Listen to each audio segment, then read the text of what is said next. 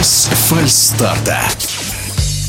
Чемпионат мира по легкой атлетике, который пройдет с 15 по 25 июля в американском Юджине, соберет сильнейших легкоатлетов мира. Первым номером в программе соревнований спортивная ходьба у женщин на 20 километров. О стартующем чемпионате в эфире спортивного радиодвижения один из лучших экспертов по легкой атлетике Михаил Бутов довольно многострадальный чемпионат. Все хорошо помнят и каким образом происходили выборы, а место проведения этого чемпионата, сколько было вопросов, можно сказать, скандалов, сколько переносов было различных соревнований в легкой атлетике. Но вот сейчас уже все улеглось и никуда не денемся, что называется, 15 июля в штате Орегон, в городе Юджин пройдет чемпионат мира по легкой атлетике. Будет сейчас много прогнозов, кто победит, кто фаворит. Остановимся сейчас на том, кто точно не попадет на чемпионат мира из звезд мировой легкой атлетики. Для начала скажем, что четверых чемпионов предыдущего чемпионата мира в Дохе точно не будет э, в Юджине. Сальва Эднасер, победительница на 400 метров, по-прежнему находится в дисквалификации за употребление допинга. Дисквалификация ее продолжается до 18 февраля 2023 года, и она точно не будет в Юджине. Прыгун шестом Сэм Кендрикс, э,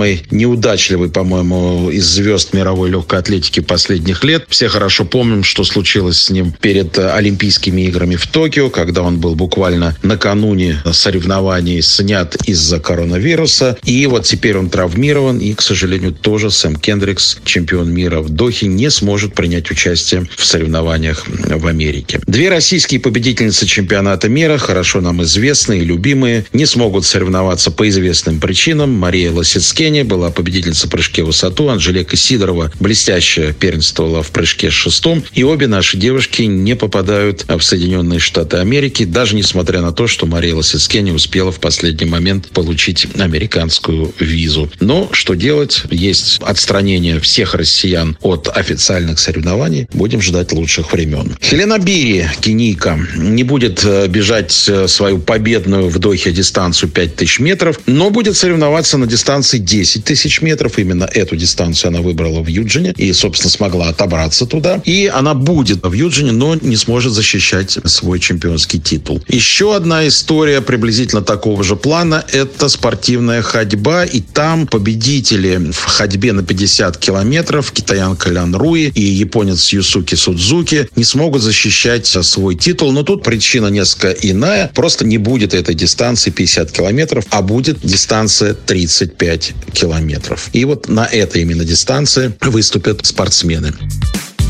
Если говорить об олимпийских победителях, то, конечно же, не будет э, хватать Элеода Кипчоги, он не будет стартовать на чемпионате мира великого Кипчоги, а не будет Мария Лосицкени, как мы уже говорили, не будет и Аниты Владарчик, э, знаменитая метательница молота, великолепной чемпионки, олимпийской чемпионки, чемпионки мира, но травма, операция последующая не позволит ей приехать в Юджин. Не приедет также и Антонелла Пальмизана в блестящем стиле, победившая на дистанции 20 километров спортивной спортивной ходьбе в Токио, она приняла решение сделать упор на чемпионат Европы, который также пройдет в августе в этом году. Да, вот такое смешение разных соревнований высочайшего уровня принесла, собственно, пандемия. Золотой медалист в ходьбе на 20 километров итальянец Массимо Стану пойдет 35 километров, а дистанции 50 километров Давид Тамала из Польши тоже пойдет на дистанции 35 километров. Вот эти два чемпиона сойдутся в одном заходе. Так что интересного будет много, об этом еще будем много-много говорить. И с нетерпением